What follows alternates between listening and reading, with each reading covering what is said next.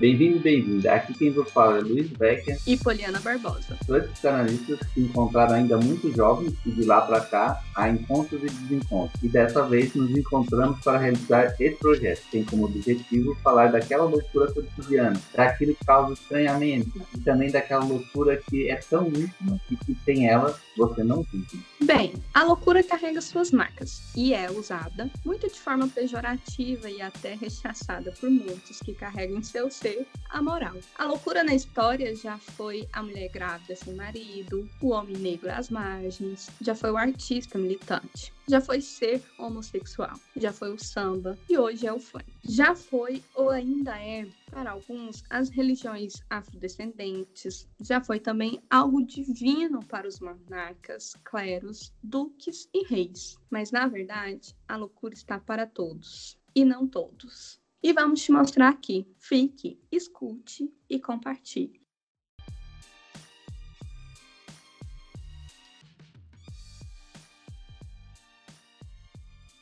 Não existe mulher feia, existe mulher pobre. Nossa, mas depois que ela teve filhos, ela se acabou. Você era tão mais bonita daquele outro jeito? Não, assim tá muito artificial. Nossa, e esse tanto de celulite? Bom, se você é mulher, você já ouviu muito isso. Esses e outros tantos comentários que nos acompanha há séculos nos faz acreditar e submeter ao mito da beleza. Esse mesmo que diz diariamente para nós o que podemos ou não fazer para alcançar essa tão idealizada beleza. Por que estamos falando disso, Poliano? Porque no último domingo do dia 24 do 1 desse ano, faleceu a influenciadora Liliane Amorim por complicações de uma lipoaspiração realizada no último dia 9 de janeiro. Liliane tinha 26 anos e estava internada na UTI de terapia intensiva em Juazeiro do Norte, no Ceará. Estava em estado grave desde o dia 17. Essa, essa notícia não é a primeira que a gente vai ver sobre esses casos de lipoaspiração, de procedimentos estéticos.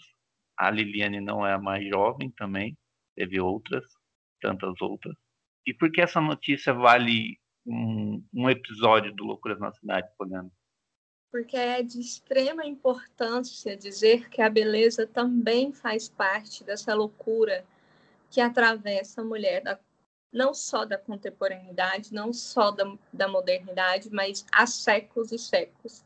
A beleza ela é diversa, se tem cultura, há a beleza daquela cultura. Então, além disso, a beleza também é muito envolvida, é, entrelaçada com o poder. Por quê? Quem tem beleza tem dinheiro. E isso é desde os séculos passados, né?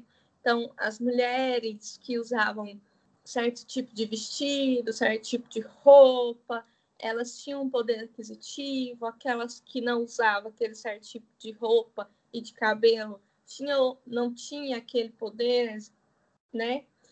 É, então, a beleza desde sempre está muito atrelada ao poder aquisitivo e também à sexualidade. Quanto o padrão de estético muda Sim, muda muito. E eu estou falando isso mais com relação às mulheres, a gente vai entrar na questão do homem lá para o final, mas porque assim, eu tenho 30 e poucos anos. E, e, o quanto o padrão de beleza da mulher mudou ao longo desses pequenos 30 anos. Porque eu posso lembrar aqui, e a, e a TV vai colaborar, e eu não sei se é mais velho ou mais novo que eu, acho que você também vai, vai lembrar dessas, dessas mulheres que eu vou citar acho que o prime a primeira a primeira figura de beleza que eu lembro que nem é um pouco da minha assim é numa transição minha é, é, a Carla Pérez a Carla Pérez é a primeira ícone de beleza topa na minha vida aí tem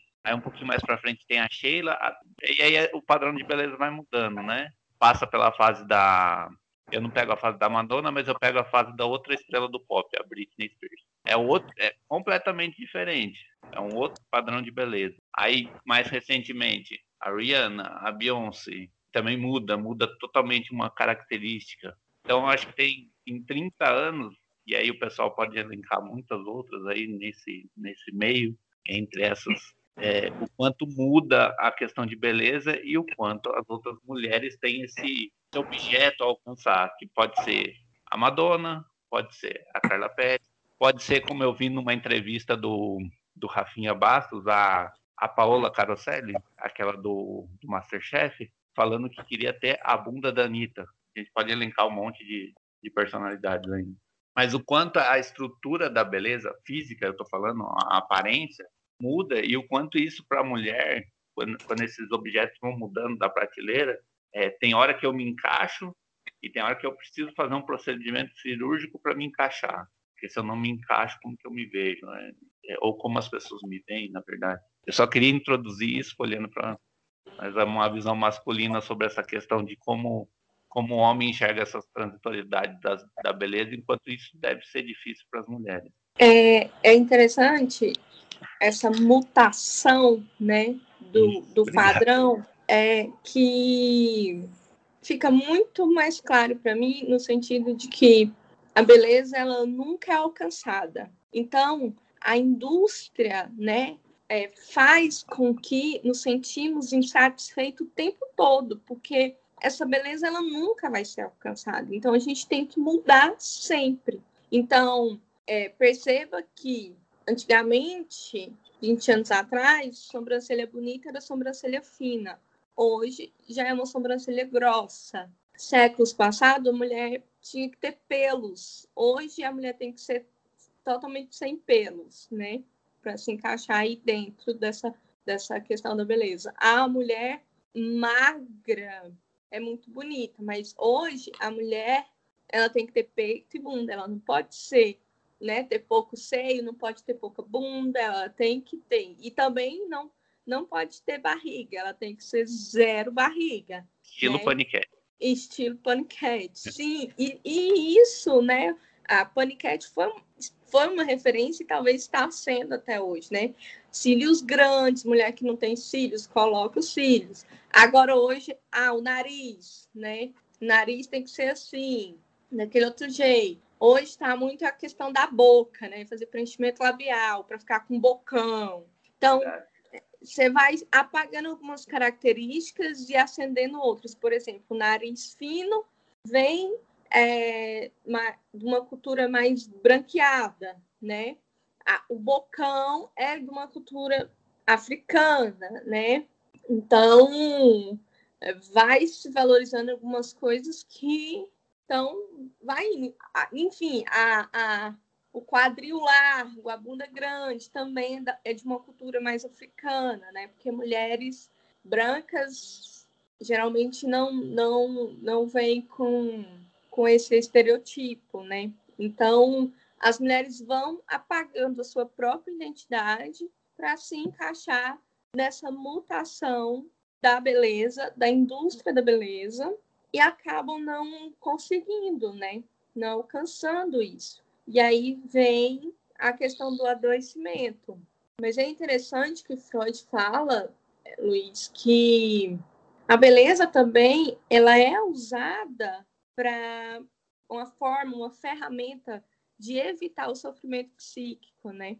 E aí ele fala que um dos sofrimentos do ser humano é o corpo, o corpo envelhecendo, o corpo é, em decadência, perdendo a força, né? Esse corpo, essa matéria que um dia a Terra vai comer, né? Então, o maior sofrimento do ser humano é isso. E é algo que se atrelou, atrelou muito às mulheres, então, as mulheres nunca querem envelhecer e os homens, quando ficam velhos e a sua virilidade de alguma forma é afetada com essa velhice, eles logo largam suas parceiras, se separam e arrumam parceiras mais novas, justamente para identificar aí com esse novo. E as mulheres, em contrapartida, tem os procedimentos estéticos a seu favor para não deixar mostrar ruga, né, para não as tintas de cabelo para não deixar o cabelo ficar branco,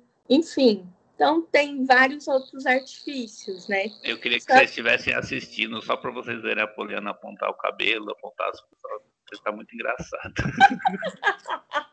Mas, Poliana, é. como explica uma, uma Liliane, por exemplo, que tem 26 anos, ela era uma mulher bonita, parecia pelo menos estar já no padrão de beleza do, do nosso século, vamos dizer assim, e escolhe fazer um procedimento invasivo no corpo, tendo 26 anos. Não é muito Bom, cedo se a gente pensar nessa, nessa história que você contou, de uma mulher que está ficando mais velha e tem que, tem que dar uma mudada para o marido não deixar ela, enfim. Ou, assim, precisa também olhar para si e, e, gostar de si. Como uma Liliane de 26 anos explica isso? Como a gente como, explicaria? Como diz Freud, assim, a beleza, apesar dela servir é, para esse sofrimento, ela tem muito pouco, ela tem muita pouca proteção sobre o sofrimento. E aí, o que, que acontece? É uma, uma jovem mulher que está inserida tanto, né, nesse padrão da beleza, nessa cultura da beleza. É uma mulher influencer digital que trabalha com isso. Lo, né, logo, o que? O que, que acontece? ela acredita fielmente que ela sempre pode melhorar. Além da gente contar também com a satisfação feminina, quando mais por ser profissão dela, eu pensei sobre isso, né?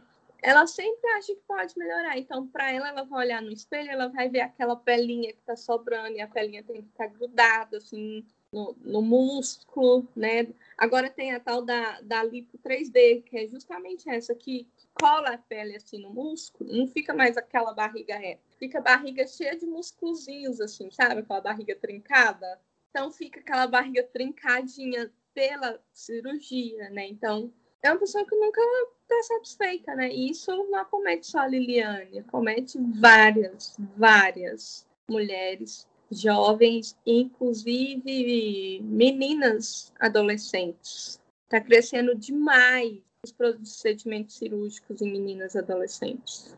Eu não sei se é verdade, Poliana, você pode confirmar se você é mais por dentro desse assunto. O SUS está liberando cirurgias desse tipo, né? Sempre liberou, sempre teve. Só que é muito difícil, né? É, mulheres conseguirem assim, mas sempre teve porque o SUS é a escola da medicina, né? Uhum. Então. Mas está sendo ainda difícil os procedimentos? Marcar pelos... os procedimentos? É. Não, marcar os procedimentos é fácil. Agora, te chamar para fazer é difícil. A fila né? de espera é grande. É, exatamente. Mas, assim, sempre teve pelo SUS, né? Isso. E é. Plano de saúde eu sei que é novo né, relativamente novo. É, no plano, agora o plano de saúde cobrir isso é novo, uhum. né? Mas eles já estão pensando, né, no capital que, que gera. Claro, claro, né? E eles ficarem por fora disso, nessa indústria aí que dá tanto dinheiro, né, que gira tanto dinheiro, é, é complicado. Mas é isso, o mito da beleza, ele existe desde quando o mundo é mundo, né?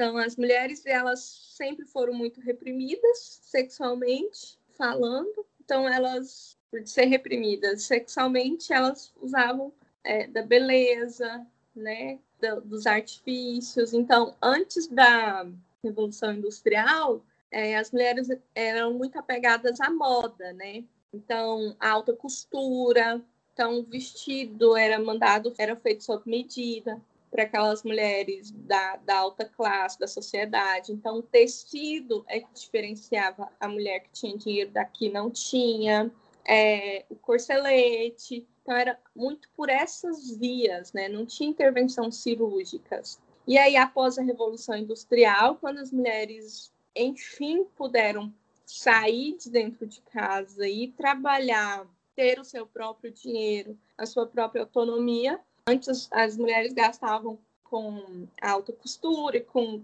enfim, e também produtos de limpeza. Mas espera aí, essa mulher está ganhando muita liberdade. O que, que a gente pode fazer para ela gastar? Porque o que, que nós vamos fazer para elas gastar? Ah, vamos fazer aqui algo que elas vão começar a gostar. Ah, e uma modelo que posa com a roupa assim, com o rosto assim, mais, mais retoques, E aí, por fim, eu acho interessante que a Naomi traz isso no livro O Mito da Beleza, que, por fim, eles realmente conseguiram alcançar o mais íntimo da mulher, que foi colocar em uma propaganda a imagem de uma mulher nua, é, totalmente assim, perfeita, né? Retocada, com a cintura fina, um quadril um pouco mais largo, enfim. E aí é que o pessoal começou a ver que antes eram as revistas, né? Então as mulheres sempre gastavam dinheiro com as revistas para ver o que que tava, o alimento da moda, o que, que ela tinha que comer, o que, que ela tinha que vestir, como é que ela tinha que se comportar, enfim. E hoje a gente tem as revistas aí nas redes sociais, né? Que a gente não precisa nem sair de casa para ir na banca comprar, a gente tem na palma da mão. Você estava comentando, você estava começando quando quando você começou a explicar essa parte, estava falando uma questão da fala e sobre a sexualidade é uma repressão da sexualidade que a mulher não conseguia por falar, né? Ela era reprimida em falar, então ela mostrava, fazia com Sim. o corpo. Porque eu ia vou completar ah, e aí você emenda. É, no, nos tempos de hoje a mulher já tem mais acesso, ela já pode falar mais sobre a sexualidade. É um pouco mais fácil. Não, não digo que é totalmente fácil, mas é um pouco mais fácil do que era antigamente. Mas mesmo assim, essa questão da beleza ainda ela não digo que ela não seja desconstruída, mas assim parece que ganha um pouco mais de valor, ela ganha um pouco mais de. Ela se torna cada vez um, um peso, em vez de aliviar, né? Se a gente pensasse que, que era assim, a mulher não falava, então ela mostrava com o corpo, ela mostrava com o vestido, ela mostrava com o corpete, com, sei lá, sandália não é sandália, é salto, sei lá, é um homem falando. É... e agora ela pode falar, mas mesmo assim ela também está alimentando esse, esse, padrão de beleza, esse fluxo de beleza, nosso consciente é arcaico, né, Luiz? Então, por mais que eu tenha uma liberdade aqui, há algo inconsciente em mim, marcas de linguagem que me faz acreditar que eu preciso disso para que para exercer a minha sexualidade, enfim. Então, talvez por isso a gente tenha tanta liberdade de expor um corpo hoje, né? Justamente por ser, enfim, e eu acho interessante que na minha clínica tem uns casos, é, assim, a mulher ela tem essa liberdade de expor esse corpo, de estar tá ali, de, né, desenhando esse corpo, enfim, mas é, sexualmente, no ato sexual, ela é inibida. Uhum. Né? Então é como se ela estivesse exercendo a sexualidade dela através de outros campos que não seja o ato mesmo. Então, às vezes, por ela prevenir, né, enfim, não sei, ele. Então, aí vem a questão do vaginismo e padece justamente nesse próprio ato mesmo, assim, sexual. Então, é sempre mulher, estou falando de mulheres héteros. Então, ela sempre vai olhar para o parceiro pensando assim, que o que ele está olhando, o que ele está pensando, será que eu estou alcançando essa expectativa, o que ele quer de mim, esse corpo, enfim, sabe? Então, eu costumo muito dizer, Luiz, que se prega muito sobre amor próprio, mas amor próprio, é, eu acho que as pessoas às vezes pregam muito errado, porque amor próprio é justamente você não querer que o outro preencha seus próprios furos e não querer preencher os furos dos outros. Então, não querer demandar do outro. Por exemplo, mulher é, tem muito disso, né? É, de ser validada pelo olhar desse homem, desse companheiro, desse parceiro. É... Então, Poliana, vamos, vamos, vamos, montar, vamos montar mais um mito aí para você. Hoje eu vou assim, é, que importa Olha, mais para a mulher. Ou... que pergunta responde não. Peraí. Mas é porque é muito interessante. É sério, é sério, é sério, a pergunta é boa. É meio Sônia Abrão, mas é boa. Ah, então vai. Importa mais para a mulher o olhar do companheiro ou o olhar de outra mulher? Olha, os dois.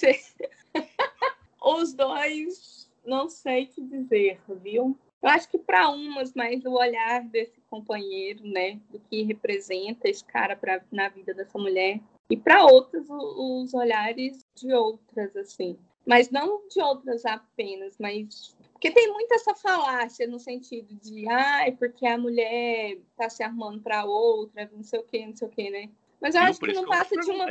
É, eu acho que não passa de uma falácia nesse sentido, sabe? Uhum. Porque a mulher ela não tá pensando que a beleza ela tá muito atrelada a uma sexualidade. E aí pensando no sentido hétero da palavra, né? Homem, mulher, enfim, é, a beleza está muito atrelada a essa sexualidade, enfim, a mulher ela não está buscando um olhar só feminino, ela está buscando um olhar masculino, entende? Então, é isso. É o que acontece, saca? A gente tá ali no consultório escutando mulheres diariamente, né? A gente tá vendo ali o que, que acontece no íntimo mesmo, né? Então, uma, por exemplo, é, às vezes uma mulher se coloca no seu grupo, né, como empoderada, enfim, porque eu não me preocupo com isso, eu não quero saber disso, não sei o quê. Mas fora dali do grupo, a subjetividade dela aponta para outro lado, né? E às vezes ela se ancora nesse grupo justamente para se sentir um pouco mais forte, um pouco mais válida daquilo, sabe? Válida, mas no íntimo mesmo, é por outro lado. Vamos mudar o, o, o aspecto e o olhar para a gente falar um pouquinho mais. A questão da beleza é só uma questão feminina?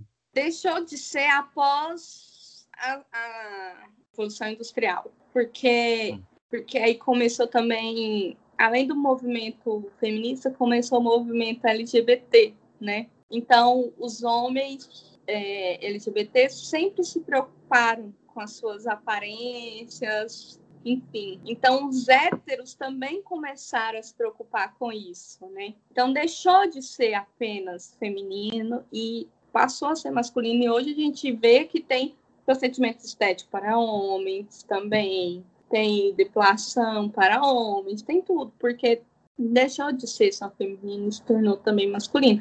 Mas aí a gente é, sabe que é, feminino e masculino também se trata é, de uma posição, né? E não de opção sexual. Não, sim, mas eu tô, eu tô dizendo assim no sentido de que dessa relevância com relação à beleza, que eu acho que por um bom tempo, e eu acho que ainda é, é mais forte para a mulher esse padrão de beleza, esse objeto que está lá, que a gente nominou por várias pessoas que, que chegaram lá no topo e depois, enfim, a, a beleza mudou, a estrutura corporal mudou. É, para o homem, teve esse aspecto desse, desse mito, como é no livro da... Da Naomi Wolf.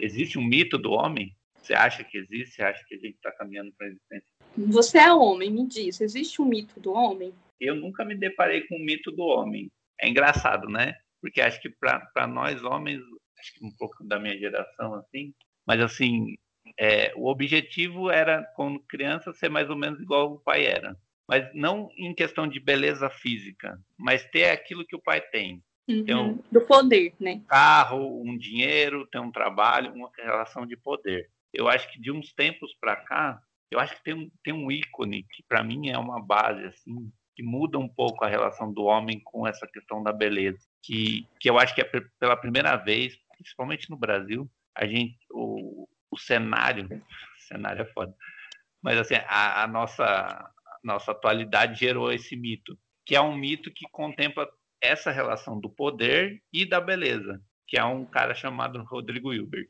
Eu acho que ele é o, é o, é o primeiro mito masculino de beleza. Eu queria que vocês estivessem vendo, porque a Poliana sorriu assim que eu falei o nome dele.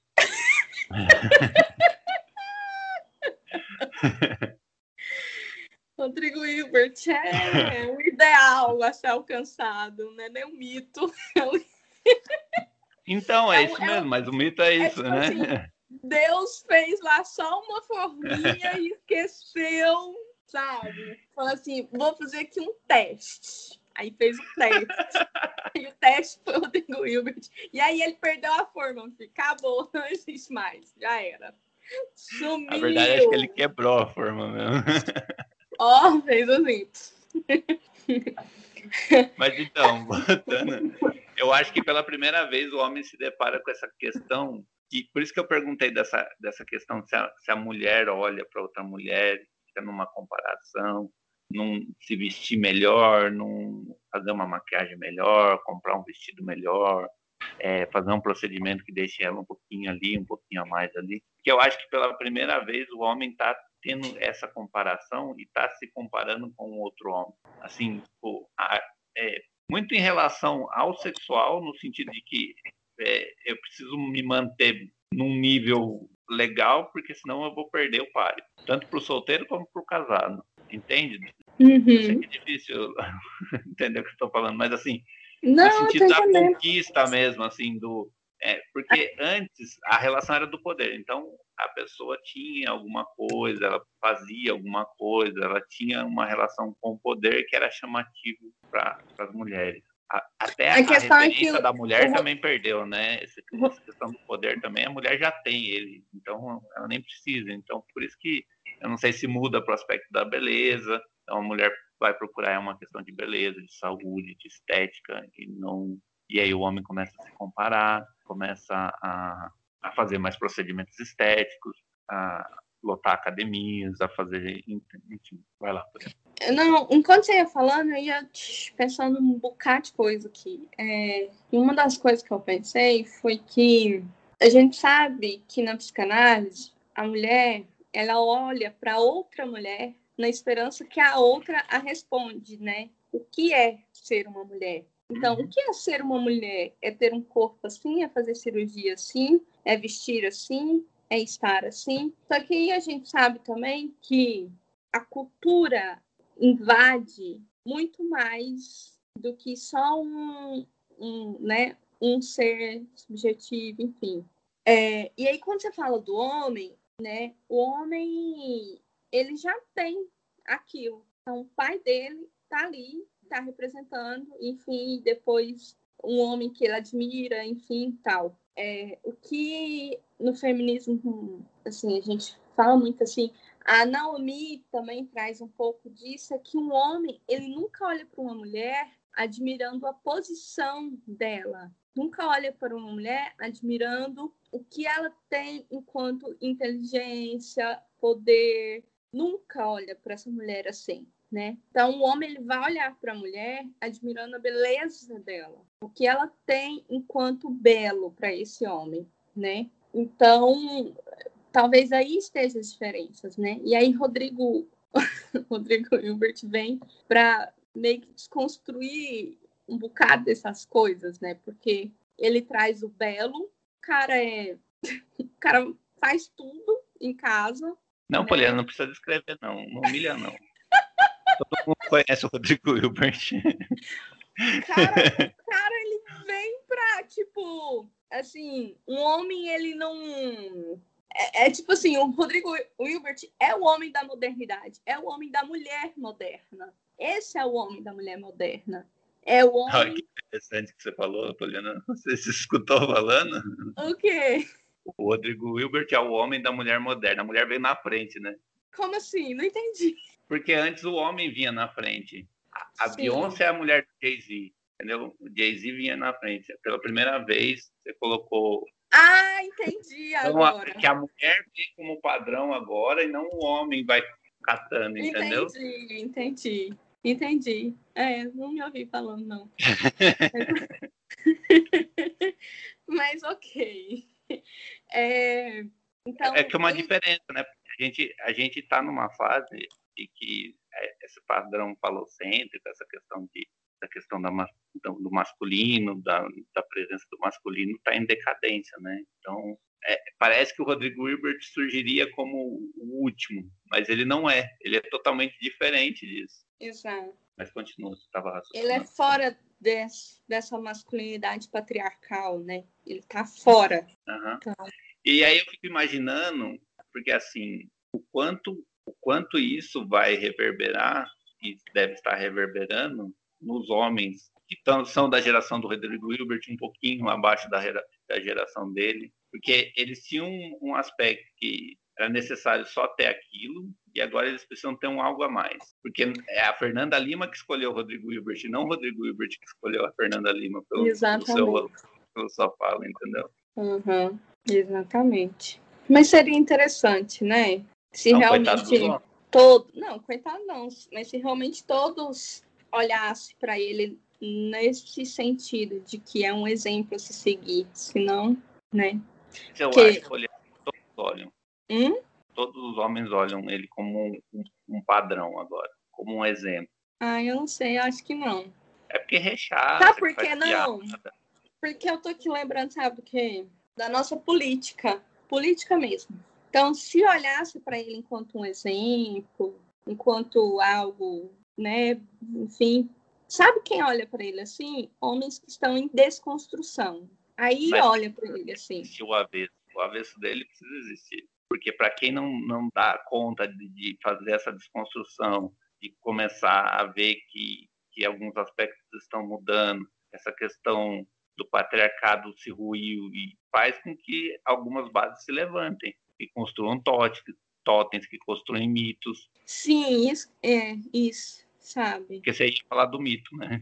Isso. também. Uhum, exatamente. Então, existe Dessa... o avesso dele, o avesso dele está lá no poder mesmo. Entendeu? A necessidade de fazer um rechaço do Rodrigo Hilbert.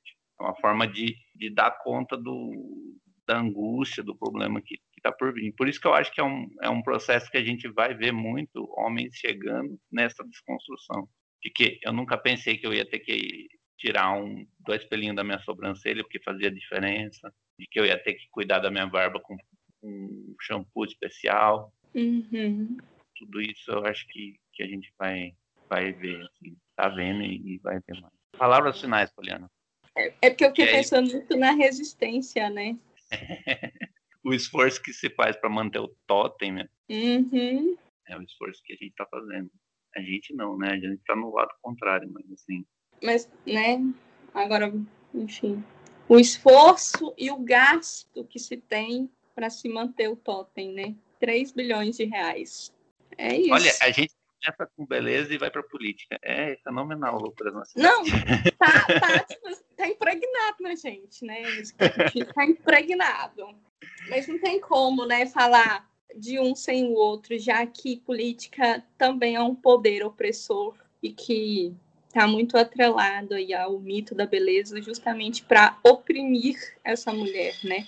Não tem como falar de política sem falar dessa moral que oprime a mulher. É isso aí. E esse é o objetivo nosso. Exatamente. Então nós ficamos por aqui. Você quer indicar alguma coisa, Poliana? Ah, eu indico o livro da Naomi Wolf, O Mito da Beleza, indico o livro Mal-Estar na Cultura, do Freud, e só. Eu vou indicar o canal do Rodrigo Hilbert. Assim. Ai, mulheres, Nossa, não assistam, porque senão vocês vão pedir divórcio. vão pedir separação. Não adianta, a forma quebrou, você mesmo disse. É, mas aí a gente fica sempre nessa expectativa, né? Não, vai ter, vai ter outro. Ai, então, meu Deus. Não, mas assistam mesmo, a minha indicação. Eu não sei qual que é o canal dele, se ele tem canal, na verdade.